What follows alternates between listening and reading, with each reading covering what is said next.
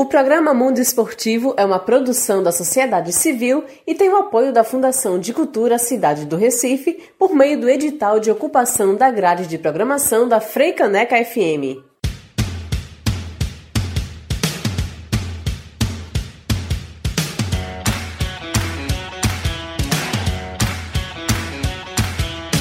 Olá, está começando o Mundo Esportivo aqui pela Frecaneca FM. Eu sou Débora Larini, sejam todos muito bem-vindos. No programa de hoje, estamos recebendo Sidney de Paula, ele que é formado em Educação Física pela Universidade Federal de Pernambuco, judoca e mantém um projeto social com o judô, para conversar um pouco mais com a gente sobre a prática do judô. Oi Sidney, muito obrigada pela sua participação. Como começou a sua relação com o judô? Oi Débora, tudo bom? É, minha relação com o judô começou da seguinte forma: eu tinha apenas seis anos de idade, estava passando em Muribeca, Muribeca que era um bairro bastante movimentado, numa quinta-feira de feirinha, que era uma feira que tinha lá em Muribeca, e estava tendo aquele movimento lá na Associação dos Moradores, né? Eu com seis anos fiquei curioso, meus pais também ficaram curiosos, né? Queriam me botar em um esporte para eu vir à prática esportiva. E aí eu olhei e pedi para participar. Eu ainda me lembro, foi em fevereiro de 2002, há mais de 18 anos. E aí, desde esse dia que eu entrei no tatame, que eu aprendi tudo que o judô pode oferecer, eu me encantei e continuo até hoje. E por ter essa relação mais próxima com o esporte, já que você é praticante do judô, é faixa preta na modalidade, foi um dos fatores determinantes para você é, seguir a sua carreira profissional, para você decidir é, caminhar pela educação física? Eu acredito que sim, porque eu sempre fui uma, fui uma pessoa muito ativa, né? Sempre pratiquei esportes, não só o judô, mas eu também gostava muito de futebol, cheguei a praticar um tempo mais sério.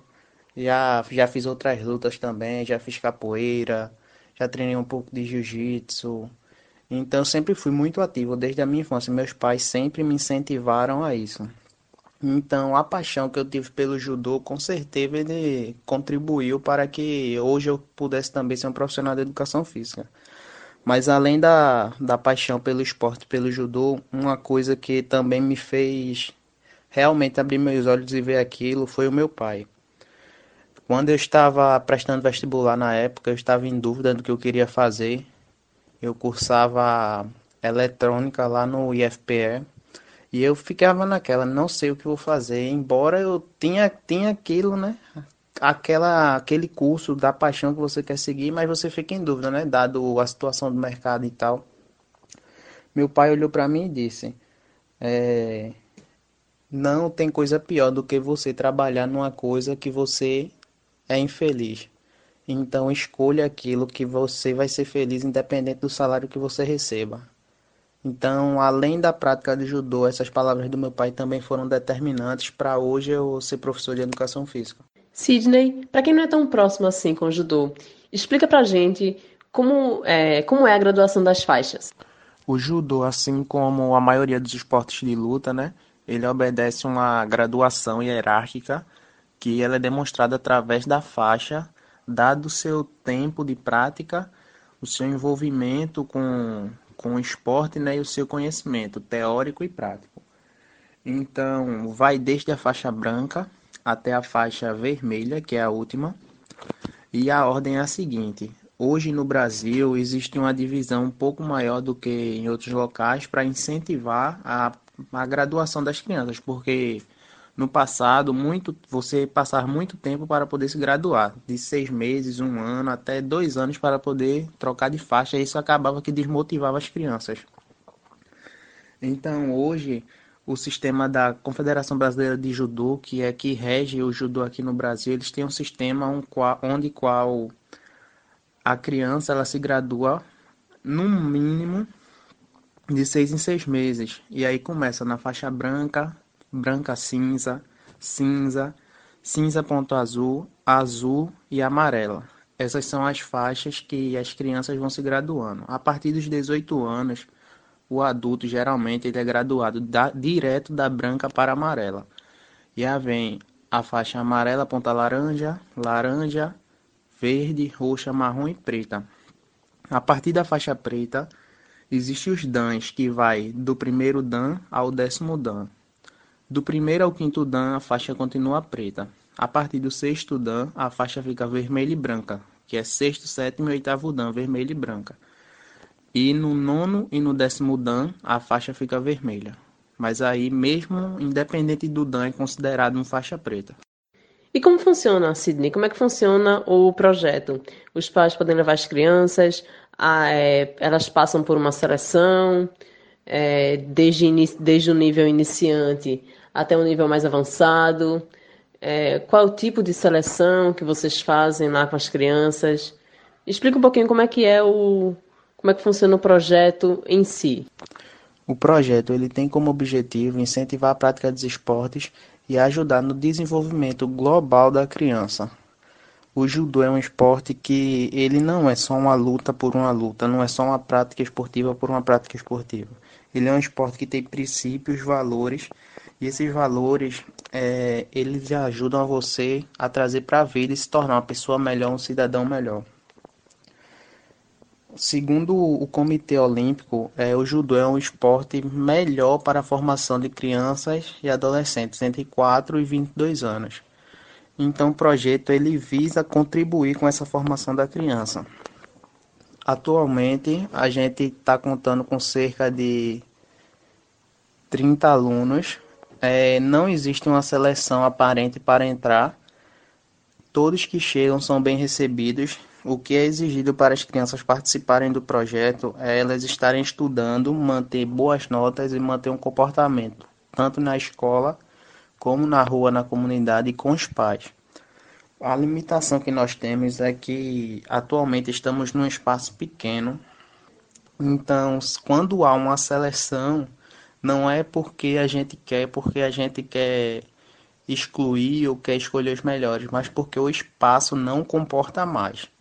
Geralmente, quando bate 30 alunos, quando sai um, já aparece outro e por aí vai, mas não tem uma seleção específica. Se o espaço couber 100, a gente vai dar aula para 100. Então, quem tiver interesse, chega lá com o pai, com a mãe, conversa comigo, a gente explica as normas, eles preenchem uma, uma fichinha de anamnese falando sobre o histórico médico da criança. O pai autoriza a criança a participar do projeto e a partir daí ele começa a fazer parte efetivamente do, do projeto e a participar das aulas. Você citou a formação de valores que vem junto com a prática do judô, junto com a prática esportiva. E quais desses valores você considera os principais? O judô ele tem três princípios básicos, que são Ju, que é o princípio da suavidade, Jita Kyoei, que são o bem-estar e benefícios mútuos, e o Zenryoku Zenryo, que é a máxima eficiência. Além disso, o judô ele traz princípios que são os princípios usados pelos samurais que usavam no Japão antigo, conhecido como Bushido, que é o código de honra dos samurais e o código de honra do judô, que são justiça, é você sempre ser justo com você, com sua família, com seus amigos, com seu professor, sempre manter a justiça acima de tudo, coragem e deixar claro que coragem não é você sair por aí batendo em alguém, tentando ser o valentão, mas coragem muitas vezes é você abdicar daquilo pelos outros, é você vencer o seu medo. Compaixão, que é você sofrer com o próximo respeito, honestidade, honra e lealdade. Sidney, muito obrigada pela sua participação conosco aqui no Mundo Esportivo de hoje. Obrigada por ter tirado, é, esclarecido um pouco mais sobre a prática do judô. Obrigada por ter compartilhado conosco sobre o seu projeto. Fique à vontade para divulgá-lo, telefone e suas redes sociais também. Nosso microfone estará sempre aberto para você. Eu que agradeço o convite, foi muito importante, muito bom poder explanar um pouco sobre o judô para, para vocês, né? Quem sabe a gente possa vir a ter novas pessoas, novos praticantes que venham ter interesse. Isso é muito bom não só para o judô, mas para a criança, para os pais é sempre importante as crianças estarem aí praticando esporte, né? é, eu queria dizer que as portas também estão abertas. Quem quiser se inscrever no, no projeto, Projeto Talento de Ouro, pode me procurar nas redes sociais, no meu Instagram, que é o arroba Sidney de Paula, ou no Instagram do projeto, que é o arroba Projeto Talento de Ouro. Pode procurar lá, que após a pandemia a gente está voltando com tudo, certo? E eu também queria divulgar um pouco o, o último trabalho que eu estou fazendo na área de educação física eu estou com um projeto junto com a Gabi Leite, uma nutricionista, para incentivar a prática de exercício físico agora durante a quarentena, né? Durante esse momento que estamos passando. Então, quem tiver qualquer interesse, vai lá no meu Instagram, arroba Sidney de Paula, procura lá o desafio Quarentreino 21 dias. Procura aí também o arroba Projeto Talento de Ouro e obrigado. Vamos ouvir agora o depoimento de pessoas que praticam artes marciais. É a hora do momento Diz aí.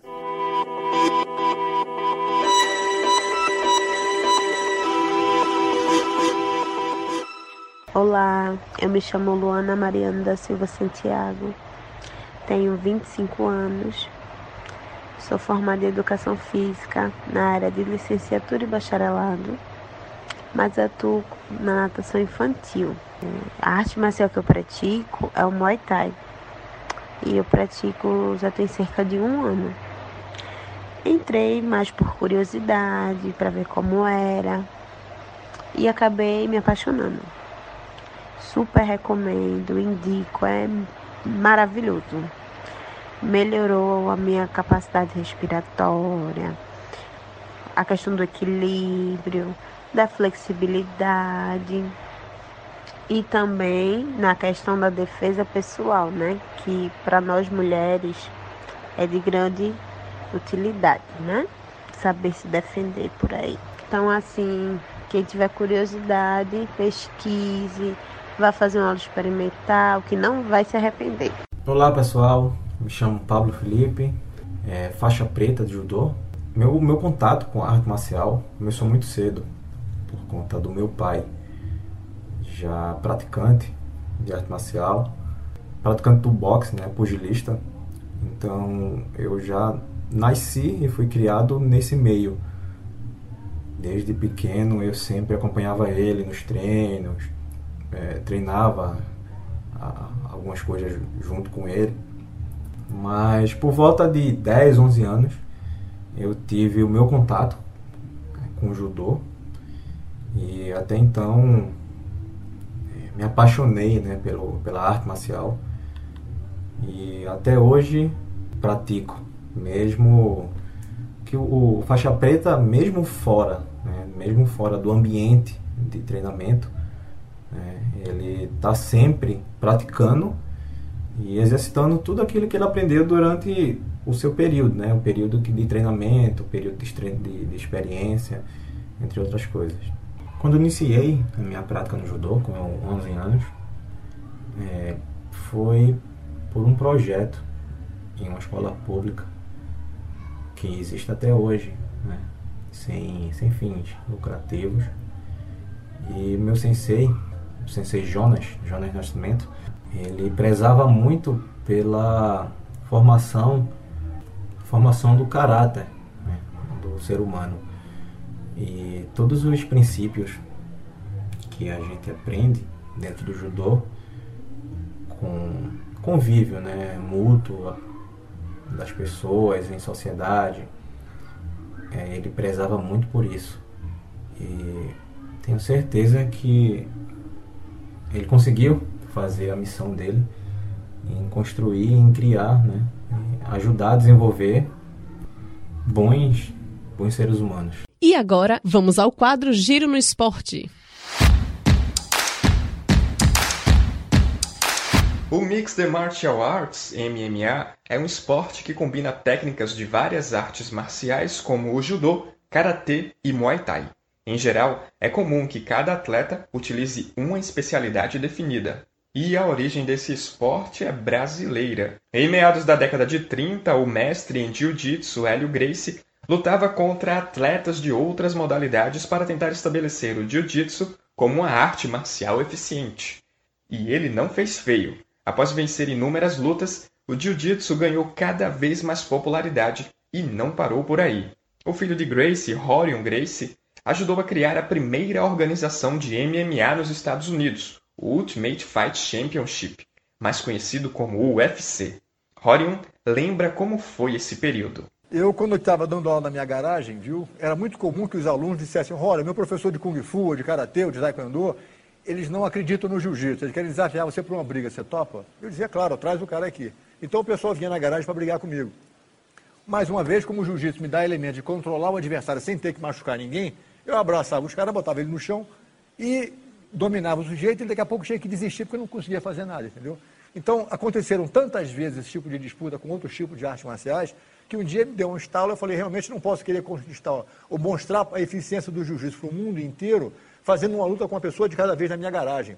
E aí me deu a ideia de criar um evento, o UFC, no que você fosse para a televisão, no pay-per-view, e o negócio pudesse ser visto por todo mundo de uma maneira mais rápida, mais inteligente e mais objetiva.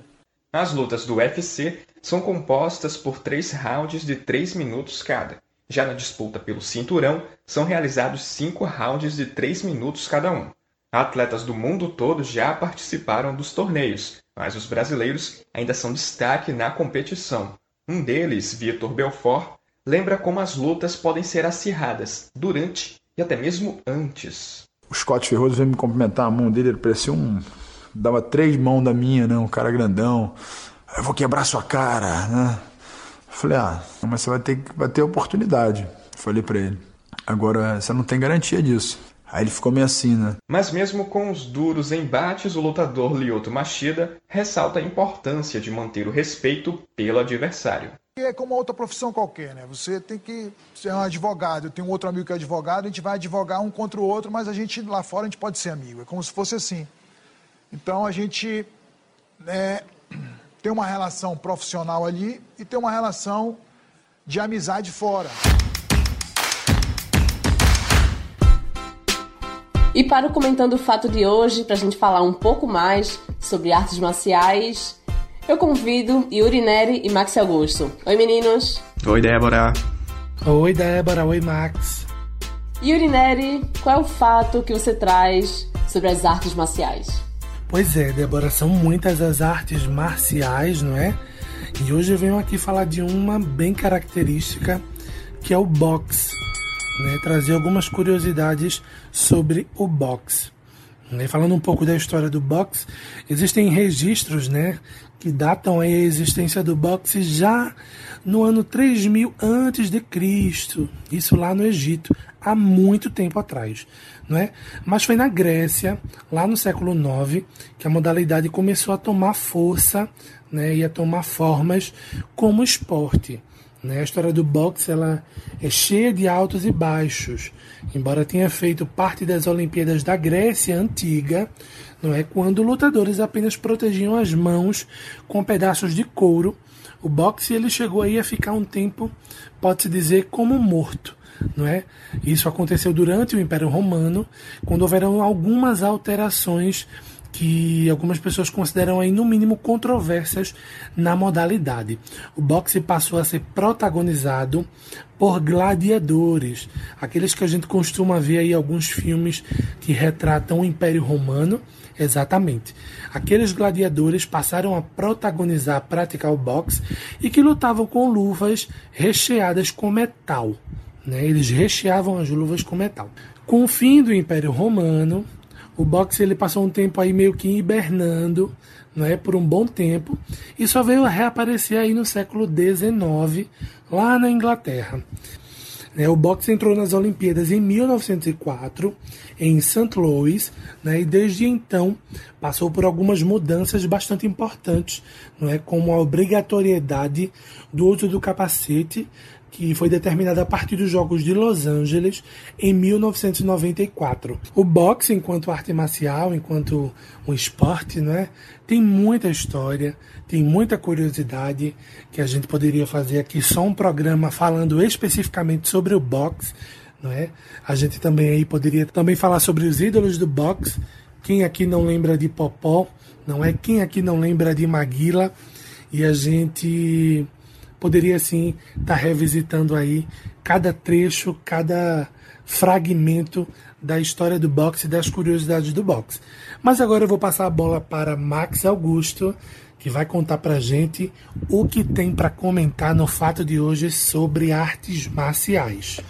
Olha, Yuri, Débora, para todo mundo que está ouvindo aqui a gente na Freicaneca, eu vou continuar no box, porque eu vou falar aqui sobre o box tailandês, que também é conhecido como Muay Thai. Bom, como toda arte marcial, ela tem uma filosofia, né? E a filosofia do Muay Thai é que nem todo mundo que vai praticar uma arte marcial quer partir para o ringue em busca de cinturões. Muita gente quer apenas se exercitar, emagrecer, melhorar a autoestima e mandar as tensões do dia a dia embora. Tanto é que aí sim chegamos nos benefícios do Muay Thai. Então, para quem está ouvindo aqui a gente na Frei Caneca, olha, ouvidos atentos, porque os benefícios do Muay Thai como arte marcial, como prática esportiva, são muitos. Primeiro de tudo, ele emagrece, né? Assim como qualquer exercício, qualquer esporte, ele ajuda aí no, emagrecimento e a perda calórica numa aula estimativa aí é que o praticante de Muay Thai perde cerca de 600 a 900 calorias, podendo passar de mil em treinos mais intensos, né, em treinos mais focados. Além de outros benefícios, a gente tem o aprimoramento do reflexo e da concentração, que exige né, uma luta que exige movimentos de punho, de cotovelo, canela, então é preciso estar muito atento é, e aprimora né, os reflexos é, ajuda na autoestima, né? Sem dúvida você vai ver uma melhora no condicionamento físico. Por conta disso também você vai ganhar mais resistência e flexibilidade. E como toda arte marcial, né, além de perder calorias, todo esse benefício, você também vai aprender técnicas de defesa pessoal, que é importantíssimo, né? Além de trabalhar o autocontrole, postura, Postura é uma coisa importantíssima, né? A gente que está gravando aqui esse, esse programa de hoje, todo mundo sentado, espero que todos estejam aí com a postura correta, né? Mas no Muay Thai aí a gente tem esse esse trabalho aí do autocontrole da postura e da disciplina também. E como eu já falei, melhora também o condicionamento físico, a musculatura das pernas, panturrilha, abdômen e alivia o estresse. Ou seja, o Muay Thai é uma arte marcial aí que serve para você é, ensinar, aprender técnicas né, de defesa, você vai aprender a lutar e também vai ganhar muita qualidade de vida. Esse é o resumo aí do Muay Thai. Bom, mas agora aqui no programa, falando sobre artes marciais, Yuri já falou sobre boxe, eu trouxe um pouquinho aqui sobre o boxe tailandês, o Muay Thai, mas vamos saber o que a nossa apresentadora Débora Larini tem para comentar no fato aqui com a gente. Débora? Oi, Max, Yuri, todo mundo que nos ouve. Confesso a você que nessa última partezinha que você falou da postura, eu me ajeitei aqui na cadeira. eu também.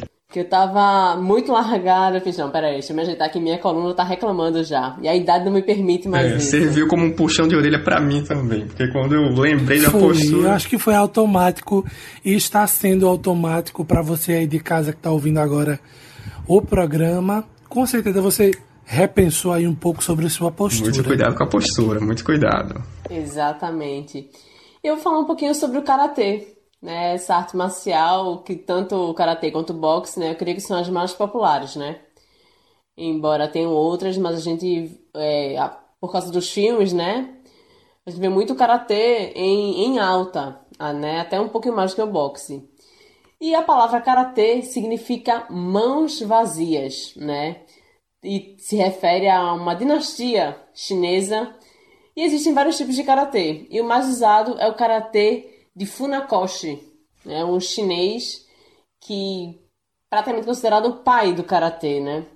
O karatê é uma arte marcial japonesa, predominantemente uma arte de golpes, né, com pontapés, socos, joelhadas, cotoveladas e golpes com a palma da mão aberta. E Yuri, Max, se vocês já arriscaram algum golpe de karatê alguma vez na vida de vocês? Ah, quando eu assisti os filmes do Karate Kid, né, obviamente eu tentava um ou outro ali, mas só de brincadeira, nada sério. Olha, eu nunca fui de tentar esses golpes, nem do karatê, nem de, de artes marciais. Assim, eu não tenho uma familiaridade muito grande não é? E aí, diferente de Max, que tentava reproduzir alguns golpes, eu, eu não tinha muita familiaridade, não. Mas acho bastante interessante. Nem o tira casaco, bota casaco, Yuri? Eu acho interessante a proposta do bota casaco, tira casaco. A filosofia é boa, não é? Não só para arte marcial, mas para a vida como um todo. Yuri, foi até interessante você tocar nesse ponto, porque a gente pode avaliar né, as, artes marciais como filosofias também, né? Por trás dos golpes tem sempre alguma, alguma coisa, né? Alguma, alguma história, alguma, alguma lição que a gente tira, né? E no karatê, né, também são ensinados bloqueios de articulações, lançamentos e golpes em áreas vitais, né? Dependendo do estilo da luta. O, a modalidade né, enfatiza técnicas de percussão, como defesas, socos, chutes, ao invés de técnicas de projeções e mobilizações, né, que também podem ser vistas em outras artes marciais. Ele pode ser praticado de diferentes formas, né, como uma arte, um esporte ou uma autodefesa. E nessa questão da autodefesa, eu colocaria né, as mulheres. Acho que muitas mulheres recorrem à prática de artes marciais, enfim, à prática, à prática de lutas, como uma forma de defesa, de se defender nas ruas, né? Porque a gente sabe que a violência contra a mulher é, um, é uma estatística cada vez mais gritante, né? E a, essa, as lutas são uma forma de segurança para a mulher, né? E o treinamento do karatê é dividido em básico, né, ou fundamentos, formas e a luta. O, a luta, né, o karatê, é, ele tem inúmeros benefícios para o corpo, para a mente, para o espírito, né? Fisicamente é bom para o coração, fortalece ossos e músculos, gera resistência, desenvolve coordenação motora e visual e torna o organismo menos suscetível a ferimentos, né? E mentalmente ele ajuda a desenvolver a disciplina, a paciência, olha aí o bota casaco e tira casaco, a perseverança, compreensão, além da concentração, né? E espiritualmente ajuda a construir mais confiança, o autocontrole, serenidade e paz. Eu acho que as lutas, né, as artes marciais como um todo, tem essa essa busca pela concentração, né, pela pela confiança, pelo autocontrole. Embora sejam esportes de explosão, né, mas é, se propõe, né, a essas ajudas, eu diria assim, né socialmente falando. Sem dúvida, é uma arte marcial completa, né? É, tanto benefícios para a mente, para o corpo. É, realmente é algo que vale a pena, né? Não só ficar na brincadeira, né, imitando golpes de filmes, mas acho que vale a pena para quem tiver vontade de investir aí que só vai ter ganhos. Exatamente, acho que todo mundo na vida, pelo menos uma vez, já imitou aquela coreografia do Daniel San, né? Ah, com certeza. o golpe de uma perna, né? exatamente, exatamente. E esse foi Comentando o Fato de hoje, aqui no Mundo Esportivo. Obrigada pela sua companhia e até a próxima.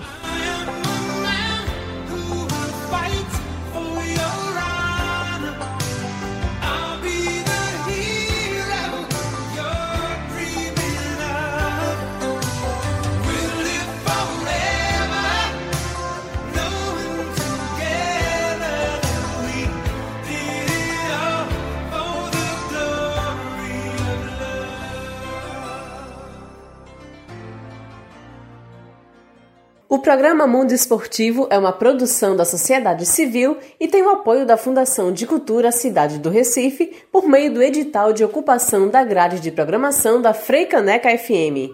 No programa de hoje, você ouviu trechos de entrevistas do canal Combate e SBT. Obrigada a todos que acompanharam o Mundo Esportivo de hoje. O programa teve produção e edição de Yuri Neri e Max Augusto e apresentação minha, Débora Larini. Até a próxima!